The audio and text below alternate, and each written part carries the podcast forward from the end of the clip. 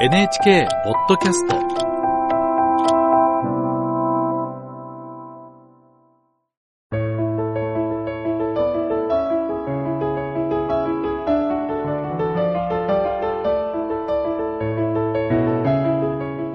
物語やエッセイの朗読をお届けするラジル文庫。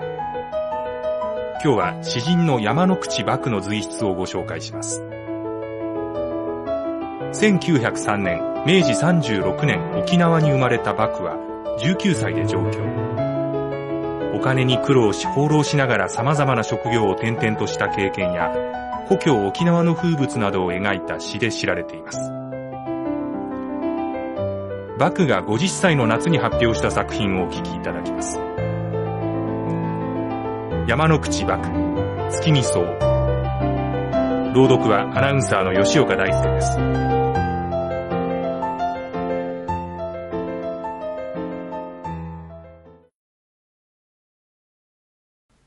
現在のところに住んで丸6年になる。東京都練馬区なのであるが、池袋駅からは私鉄で15分くらいのところで、まだまだ田んぼや畑など私鉄の窓からも眺められて、いわゆる武蔵野を感じないではいられないのだ。僕の住んでいる家のすぐ前には舗装道路が張っていて、石神井新橋間のバスやその他の自動車が昼夜走っている。その道路を左へ100メートルほども行くと、左右が田んぼになって、人家がまばらで、向こうには八幡様の森が見え、そのずっと向こうに秩父方面の山脈が眺められるのだ。今年もまた例によって庭には月見草が咲き出した。この家に僕の一家が来た頃は、まだ家主さんの家庭菜園なのであったが、間もなく元の庭になって、月見草も今年で5回目の花を咲くわけである。僕は生活上のいろいろの事情で原稿を書くのは夜なのだが、夏になると机の前のガラス戸を開けて仕事にかかる。するとスタンドの周りに様々な虫が寄ってくるのだ。蚊はもちろんのこと、カブトムシだの、カナブンだの、ガだの、アシナガだの、それにクモまでが原稿紙を覗きに寄ってくるのである。これらの虫たちは何も僕の仕事を邪魔するつもりで生きているのではなかろうが、僕にしてみれば腹の立つことで、残念ながら愛情を持って虫たちを迎えることができないのだ。それどころか、甚だ残酷なことをしないでいられなくなったりして、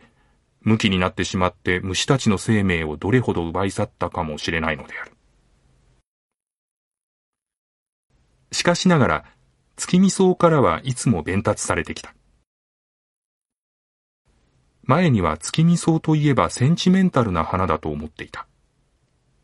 夕方になると月見草はその体を震わせながら木の花を開くのだが、夜中になっても僕の仕事がはかどらず四苦八苦の挙句ペンを置いて一服している時など、ふと庭に目をやると、月見草は全く素晴らしいのだ。夜になって目を覚まして盛んに生きているとでも言いたい眺めで、僕なども同じ仲間みたいに親しみを感じ勇気づけられるのである。仲間といえば縁の下にもいるのである。大きなガマなのだ。縁側に出て外の空気を吸っていると、ガマが思い出しては歩き、思い出しては歩きしているのを見かけるのだ。そんな時、必ず僕はカナブンを取ってそれをガマに投げ与える。ガマは、しかし用心深いみたいにすぐには食わないのだ。一足ずつ静かに近寄って適当な距離に来ると、じっとカナブンを見守っているのだが、死んだものは食えぬとでも言うのか、カナブンが身動きするのを見届けて初めてペロッと食ってしまうのだ。